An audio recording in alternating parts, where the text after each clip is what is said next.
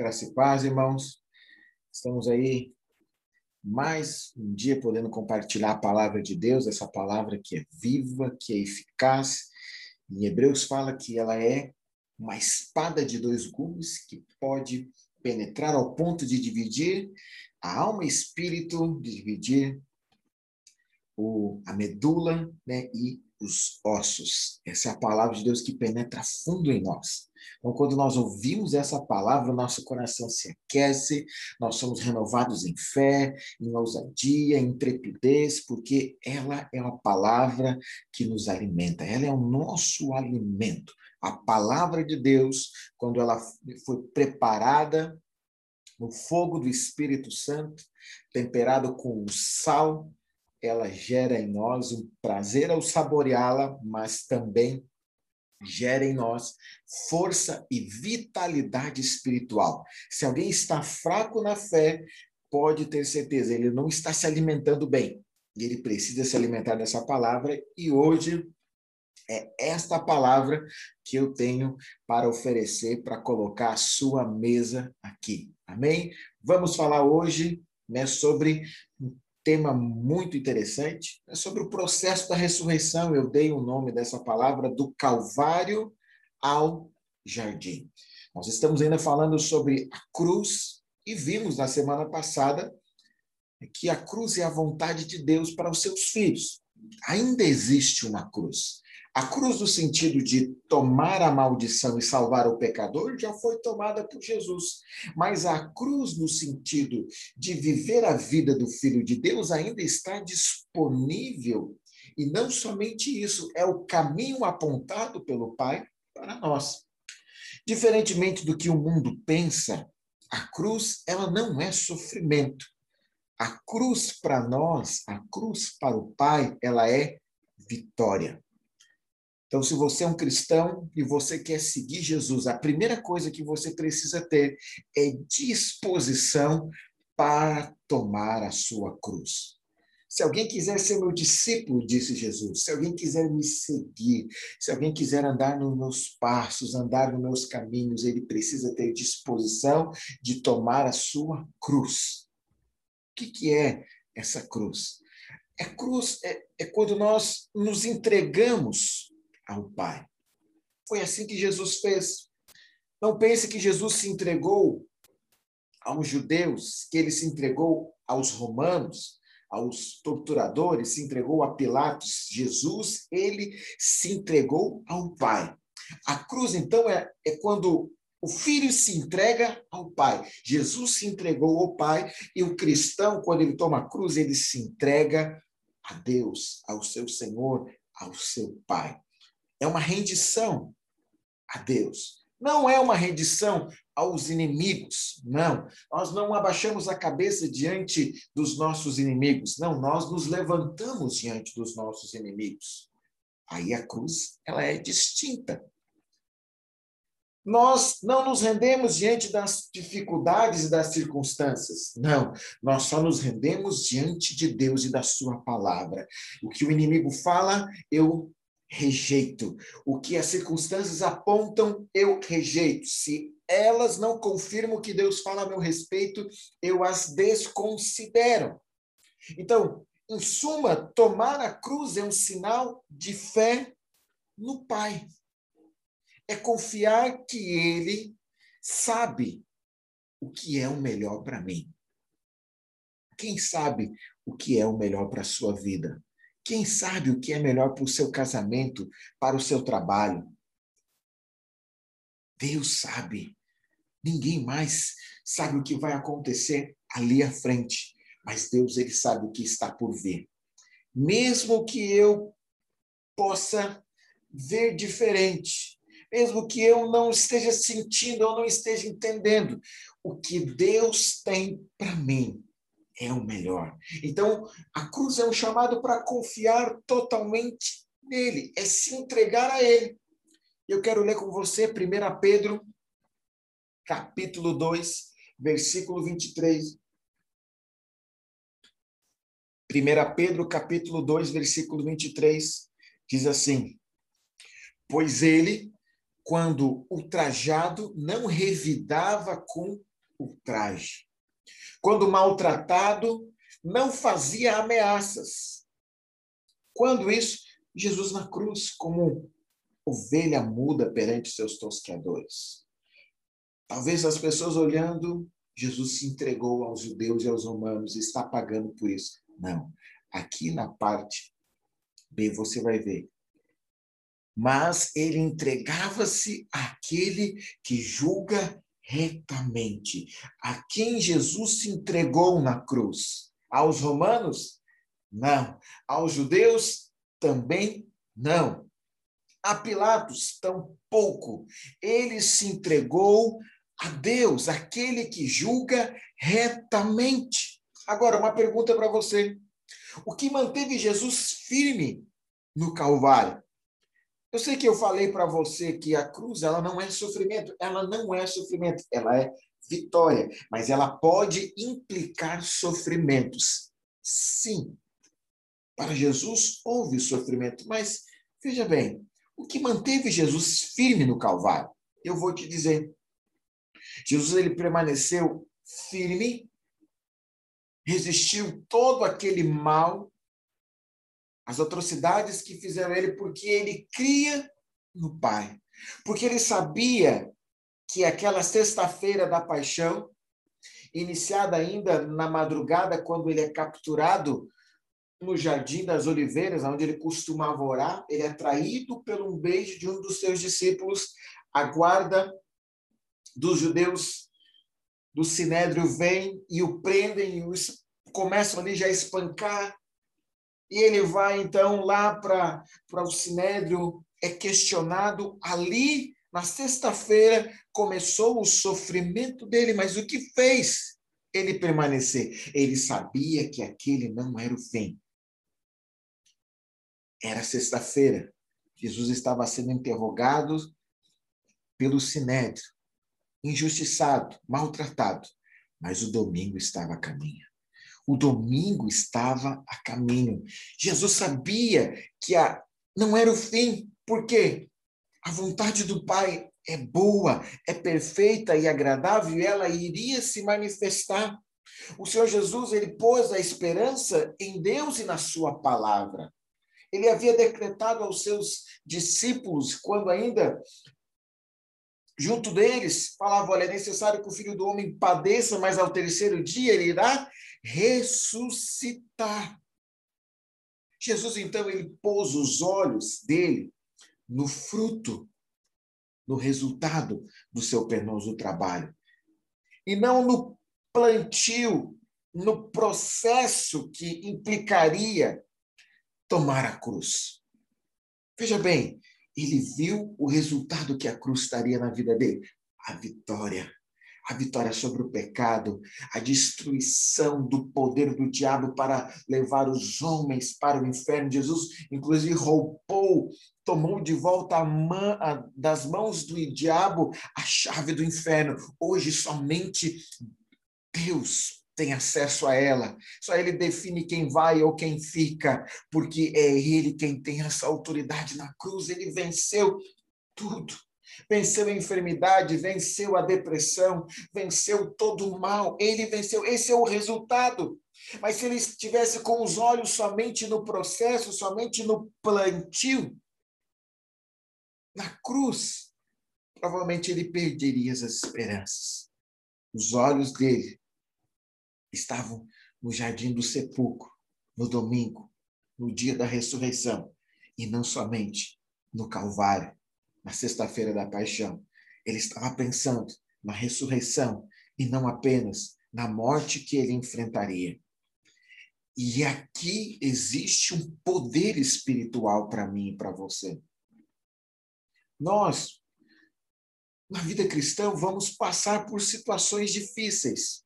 Muitas delas são adversidades pelo avanço que você está tendo em Deus e pela resistência que o crescimento implica você. Então, eu escalar o Monte Everest é um desafio. Mas quanto mais eu me aproximo do meu alvo, que é o topo, mais resistência eu encontro. E isso é no seu trabalho, é no seu relacionamento, é na sua fé, é no nível de revelação que você tem, é no nível de autoridade que você tem em Deus para expulsar demônios, para orar por enfermos, para ter ousadia, para evangelizar. Tudo isso. Quanto mais você está avançando, mais resistência você encontra. Isso faz parte. Mas existe também a circunstância onde Deus usa problemas. Deus usa situações que o diabo tenta usar como pedra de tropeço para nós. Deus, então, ele faz pedra de edificação. Aonde o diabo tenta trazer um malefício, Deus pega e converte aquilo para o nosso bem.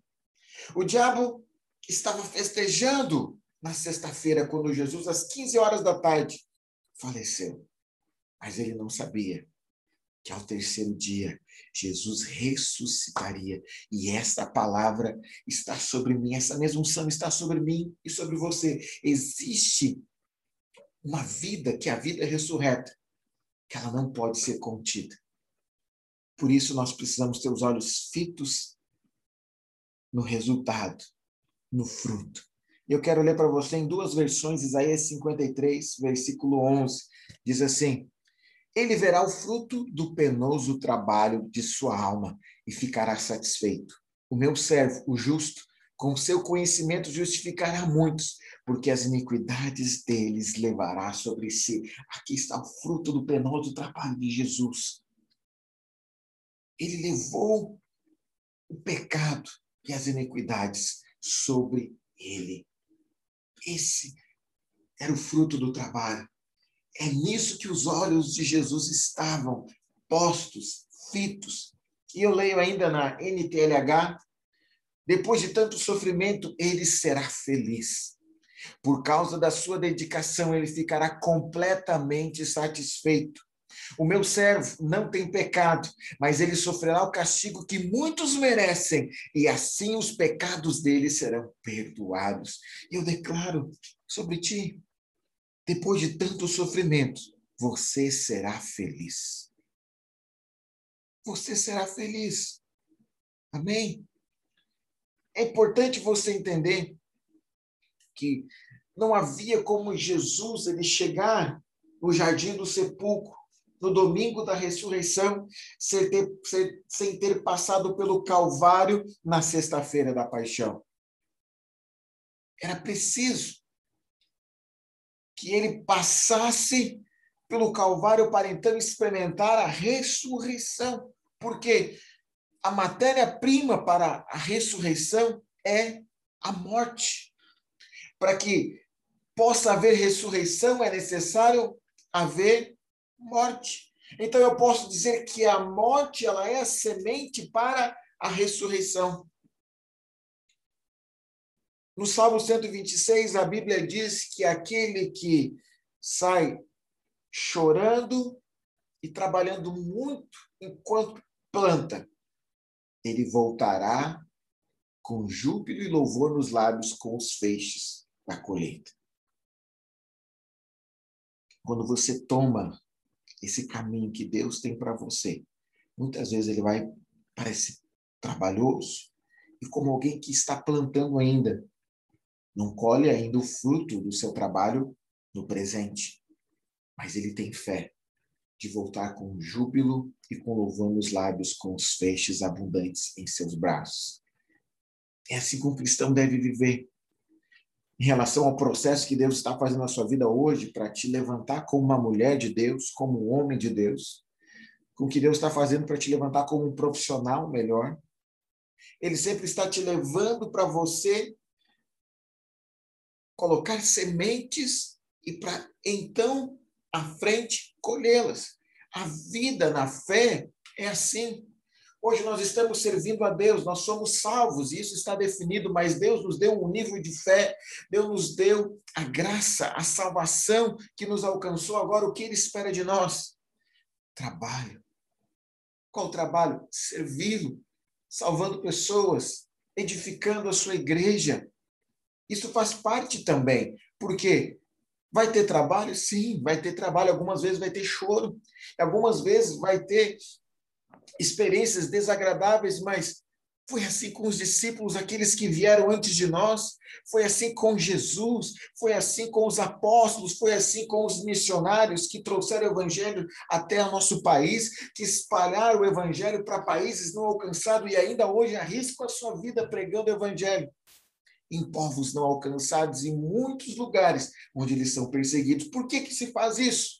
Porque nós olhamos o fruto do penoso trabalho, nós vemos a glória com Jesus, nós vemos o reino dele que descerá para a terra, nós vemos o louvor ao Senhor naquele dia, onde todos os povos, línguas e nações serão reunidas na presença do Senhor. Quando Deus ele nos leva para a cruz, ele não quer nos levar para a morte. Ele quer nos levar para a ressurreição. Se você está sendo levado para a cruz, Deus, ele não quer te deixar no Calvário. Ele quer te colocar no jardim do sepulcro. No terceiro dia, no domingo. A cruz é o caminho para o nosso propósito. Deus tem um propósito na sua vida. Como é que ele nos leva até lá? Pela cruz. O que, que é a cruz? É a vontade dele para mim ela é a vitória de Deus para mim. Ela pode implicar desafios e até mesmo sofrimentos. É claro, a vida cristã é como uma maratona. A cruz é esse processo do primeiro metro até a linha de chegada. Deus me colocou nessa maratona para cruzar a linha de chegada, mas eu posso enfrentar câimbras, eu posso enfrentar oposições, eu posso enfrentar sede, eu posso enfrentar inúmeras dificuldades, mas isso não significa que Deus me colocou nessa caminhada para parar pelo meio do caminho, que Deus me colocou nesse ponto nessa, eh, eh, nessa maratona para que eu sofra, para que eu tenha dificuldade. Não, ele me colocou porque ele está me, me, me conduzindo para atravessar a linha de chegada, para cumprir o seu propósito. Entenda. Entre o Calvário e o jardim existe um processo. Não há como alguém ressuscitar antes de morrer. Para que Jesus tivesse ressuscitado, era necessário então que ele morresse. Deus não tem como propósito que nós viemos a viver uma vida longe da sua vontade, longe daquilo que ele escolheu para nós. Ele sempre vai nos conduzir para viver o seu propósito. Mas não é possível viver o propósito antes de nós passarmos por alguns processos na nossa vida. Os processos, eles nos preparam para viver o nosso propósito. Eles nos dão envergadura, eles nos dão capacidade de nos mantermos firmes para as pressões maiores que virão, para os desafios maiores que virão. Então, entender isso é fundamental para que eu possa crescer nesse caminho, para que eu possa avançar nessa maratona que Deus tem para mim, de chegar ao propósito dele. Lembra, a cruz é a vontade de Deus, mas o que Deus vê não é o Calvário em si, para mim e para você. Ele vê o terceiro dia, ele vê a vida do Filho ressurreto, ele vê a vida do Filho de Deus acima de todo e qualquer problema, mas ainda assim há um, pro, um processo dentro disso. E eu quero exemplificar para você. Não sei se alguém, alguém aqui faz musculação, mas eu posso hoje tentar levantar 100 quilos. Olha, pela minha forma física, eu acredito que eu não consigo nem perto disso. Mas eu posso tentar. É o propósito, eu quero chegar a 100 quilos. Eu vou para os 100 quilos direto. Eu consigo? Não. Então consigo. Por quê? Porque o meu corpo, a minha estrutura física não está preparado para lidar com aquilo ainda. Mas é o meu alvo, mas é o meu propósito, é onde eu quero chegar. Mas hoje eu consigo 20. E quando eu levanto 20 com esforço, eu continuo levantando aquele movimento de empurrar e baixar vai dando tônus, força para a minha musculatura, vai aumentando a minha capacidade de lidar com aquele peso. E daqui a pouco, aqueles 20 quilos eu já consigo lidar com eles. Agora eu vou partir para o 30. E da mesma forma eu empurro, e da mesma forma eu abaixo, eu empurro de novo, e daqui a pouco eu já consigo lidar com 30, eu passo para 40 e assim por diante, e então eu consigo chegar ao 100. Que, que eu estou falando aqui para você? Eu estou falando que existem lugares onde Deus quer te colocar, em posições, em unções, em que Ele está te preparando para chegar lá e estar à altura daquilo que é o desafio que vai estar diante de você. Ele está preparando você ele está preparando mais unção, ele está preparando mais é, dependência, mais revelação da graça e do amor dele. Ele está te preparando na sua área familiar, ele está te preparando na sua vida profissional. Ele não quer que você fique parado, ele quer que você continue. Mesmo que seja um passo de cada vez, não importa. Só não fique pelo meio do caminho, não deixe nada te estagnar. O Senhor quer te levar mais e mais. Qual que é o problema? Nós gostamos muito de atalhos, principalmente nós brasileiros, amamos atalho. Então nós tentamos pular o processo. Nós queremos antecipar a vitória. Nós queremos chegar no propósito da maneira mais rápida possível. E isso nem sempre dá certo. Muitas pessoas chegam lá pelos meios errados. E ele pode não estar pronto para viver aquilo que Deus tem reservado. Deus, ele quer nos preparar para nos colocar nas posições que ele tem reservado para nós. No propósito. Sabe, o propósito de Deus é progressivo. Você não chega nele e pode morrer e vai e vai agora para o céu. Você vai chegar em etapas. Você vai chegar em pontos, em níveis. E Deus vai conduzir dia após dia você. Não existe como antecipá-los. É preciso passar por eles. Volto a dizer, numa escalada de uma grande montanha como o Everest, você não consegue escalar em um dia. É preciso um dia depois do outro. É preciso caminhar, parar, descansar, pegar fôlego adaptar-se àquele ar rarefeito, àquela nova altitude, àquele novo clima, e então prosseguir. É assim que Deus faz na nossa caminhada. Deus pode fazer rápido? Não só pode, como ele faz. Mas eu vou te mostrar algumas histórias na Bíblia de homens de Deus, onde Deus preparou eles para o propósito. Em suma, aquilo era rápido o que aconteceu, o milagre. Para quem está olhando, está com um zoom sobre aquele evento da vida dele. Mas quando você amplia, você vê que Deus vem preparando esses homens há muitos anos. Eu vou começar falando sobre Abraão. Abraão. A Bíblia diz que ele era chamado de Abrão, pai exaltado. Pai exaltado era o nome dele.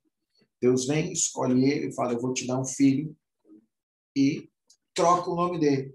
Agora você vai ser Abraão, pai de muitos filhos, pai de multidão. Deus começou a falar na vida dele.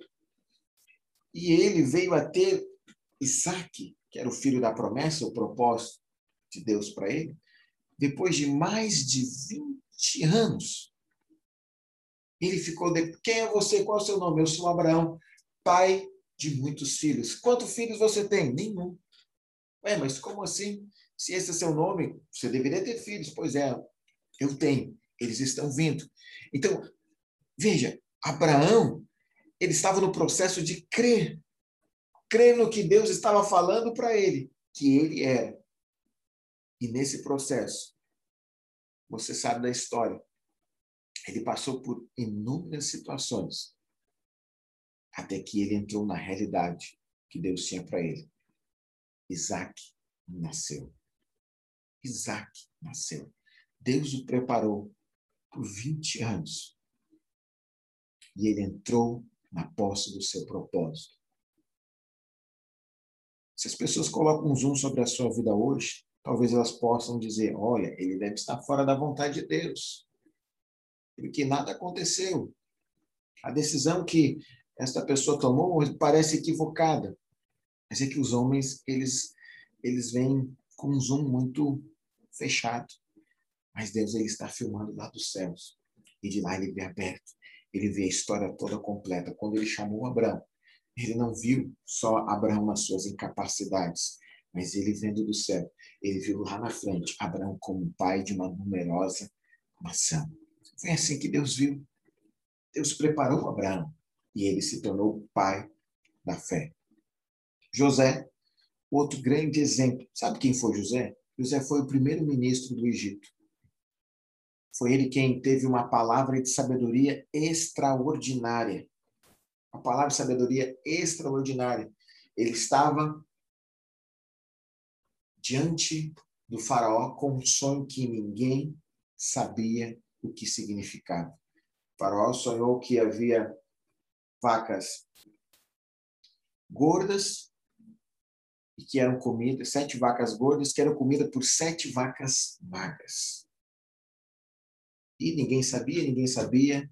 Então vem José e fala: Estas sete vacas são dois ciclos de sete anos, sete anos de abundância e depois sete anos de escassez. Esse era o diagnóstico. Mas o que ele falou aqui agora é a sabedoria. Significa que você precisa guardar uma parte em cada um desses anos, para que nos sete anos de escassez que virão, o povo se alimente daquilo que foi guardado. E ele foi, então, com aquela palavra de sabedoria, ganhou graça diante dos olhos do faraó. O dom que Deus deu para ele o permitiu ter esse discernimento, ter essa palavra preciosa. Mas, se você não sabe, não era para José estar ali. Ele era filho de Jacó, de Israel, morava em Canaã com os seus irmãos, mas o que, que ele estava fazendo no Egito? Ele foi vendido como escravo. Foi pelos seus inimigos? Não, foi pelos seus irmãos. Foi vendido como escravo. E quando o faraó chamou ele para interpretar o sonho, ele estava preso. Ele ficou preso por em torno, em torno de 14 anos. Foi injustiçado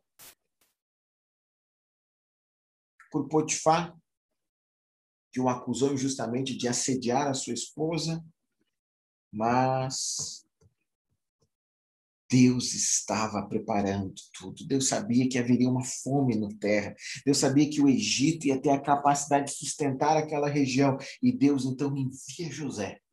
José só tinha visto decadência. Eu era o filho predileto do meu pai, viro odiado pelos meus irmãos, sou vendido como escravo, sou injustiçado, vou para as masmorras do Egito, ajudo meu companheiro e meu companheiro não se lembra de mim, sou esquecido aqui. Mas Deus tinha tudo planejado. Deus queria fazer ele primeiro-ministro do Egito, mas como ele poderia ser primeiro-ministro se não fosse para o Egito? Deus queria que ele fosse escravo? Jamais. Mas esse foi o caminho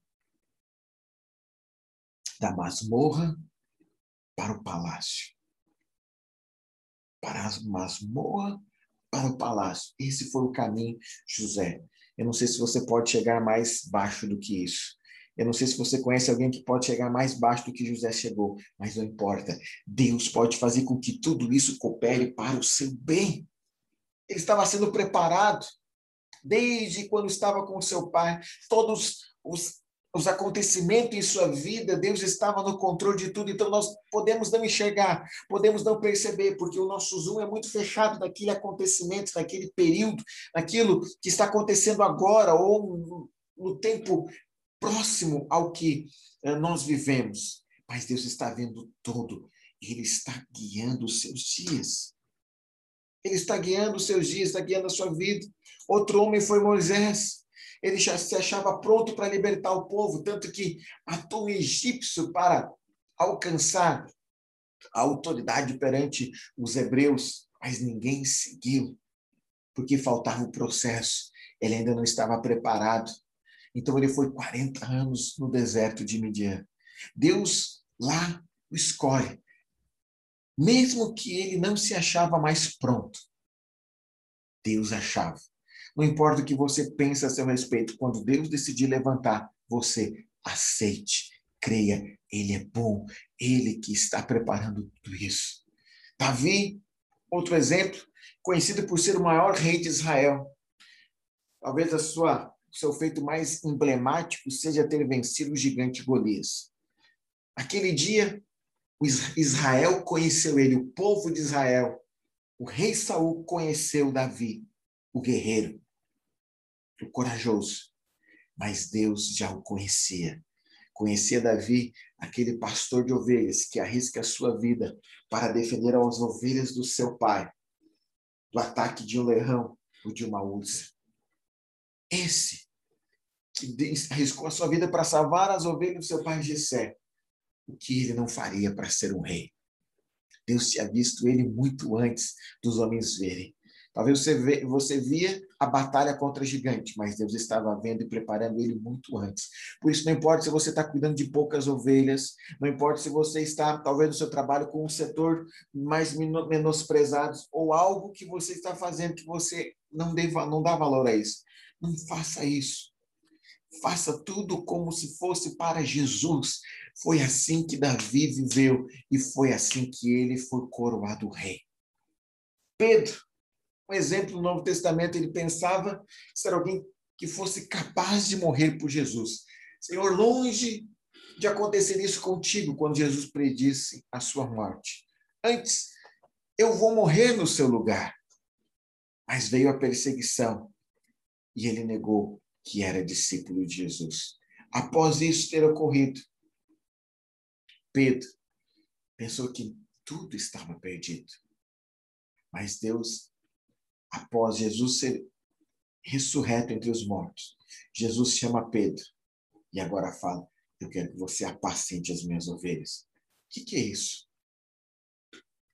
Aqueles três anos com Jesus, aqueles eventos até ruins, até o pecado de Pedro serviu para Jesus moldá-lo, para Jesus prepará-lo. A cruz não é o destino final, mas é o início da caminhada para a vida ressurreto. Nós entramos nesse processo onde Deus nos molda, trabalha conosco.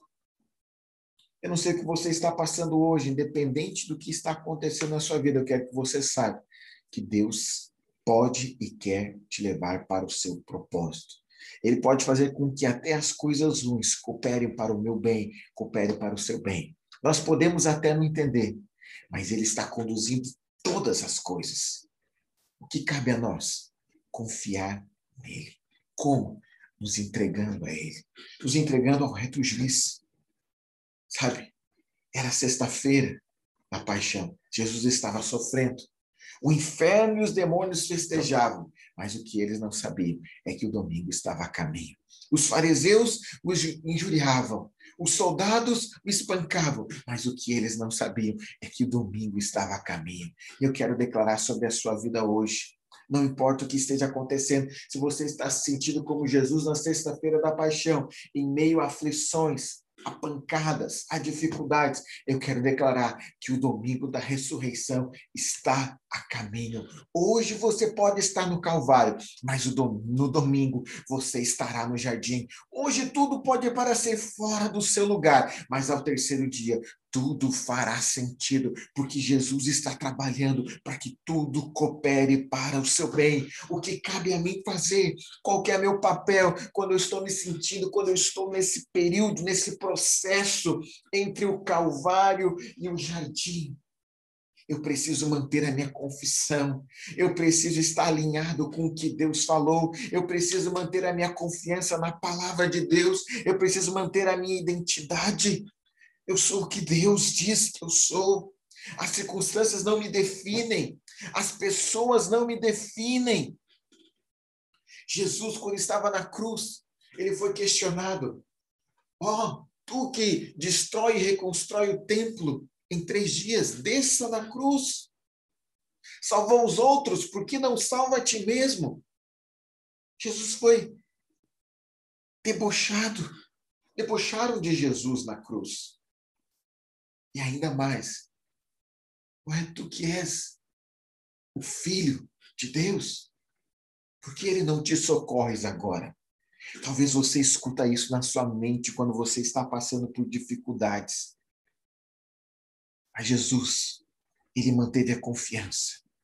Aquela mesma voz que ecoou no vale de Sodoma, lá na beira do Rio Jordão, este é meu filho amado em quem tem prazer. Estava ecoando dentro dele. E deve ser esta voz que ecoa dentro de nós, não a voz da acusação do diabo, não a voz das circunstâncias que tentam nos definir. Eu sou amado, eu posso estar hoje no Calvário, mas no domingo eu estarei no jardim. Eu posso estar hoje em sofrimento, mas no domingo eu estarei em vitória. Eu posso estar hoje no Calvário, mas o Senhor está me conduzindo para a vida ressurreta. Declare, eu digo sobre você, declaro sobre a sua vida hoje. À noite, pode vir o choro, mas a alegria está vindo pela manhã. Creia, a noite está chegando ao fim na sua vida. O sol está raiando outra vez sobre a sua vida. O tempo de chorar está chegando ao fim e o tempo de alegrar já chegou. É o momento de você entrar na vida nova que Deus tem para você, que Deus tem para ti, para sua família, para o seu trabalho, para o seu negócio. Não aceite algo diferente disso. Assuma essa posição Caminhe em Deus, caminhe nesse propósito, não fique parado, não deixe as circunstâncias te impedir. Ah, não consigo, não posso. Não. Se posicione. Deus está me conduzindo. Hoje pode estar difícil, mas eu sei, Ele está fazendo com que isso coopere para meu bem. Em nome de Jesus, essa é a palavra que eu quero compartilhar contigo nessa noite. E eu quero orar com você eu quero te abençoar. Senhor, obrigado pela tua palavra, porque ela é verdade. A verdade que liberta, que liberta do engano, que liberta das vozes que atormentam muitas vezes as nossas vidas com condenação, que muitas vezes estão fundamentadas no que sentimos, no que vemos e até no que entendemos por lógica daquilo que nos serve, mas nós queremos ignorar tudo isso e ficar com o que a tua palavra diz, porque a tua palavra é a luz que nos faz ver claramente, que nos faz ver a verdade que liberta. Sim, Senhor Jesus, eu quero declarar nós podemos estar até no Calvário hoje, mas esse não é o meu lugar, esse não é o nosso lugar. O Senhor está nos conduzindo para o jardim. Hoje pode ser a sexta-feira, mas o Senhor está nos colocando no caminho do domingo da ressurreição. Eu declaro isso, Pai. Sonhos sendo ressurretos, propósitos sendo reativados. Ninguém à beira do caminho todos caminhando, todos entendendo que o processo está nos conduzindo para a tua vontade, para a tua boa, perfeita e agradável vontade, e que ainda que nós venhamos a pecar, tropeçar, cair, ou que circunstâncias ruins aconteçam, o Senhor fará com que cada uma delas cooperem para o nosso bem. O Senhor fará com que cada uma delas trabalhem em nosso favor, que elas convirjam para nós, em o nome de Jesus. Em nome de Jesus, que Deus te abençoe. Amém.